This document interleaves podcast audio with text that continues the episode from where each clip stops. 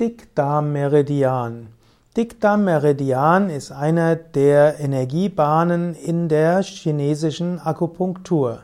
Die TCM, die traditionelle chinesische Medizin, spricht vom Qi, dem sogenannten Leb der sogenannten Lebensenergie, das was wir im Yoga als Prana bezeichnet.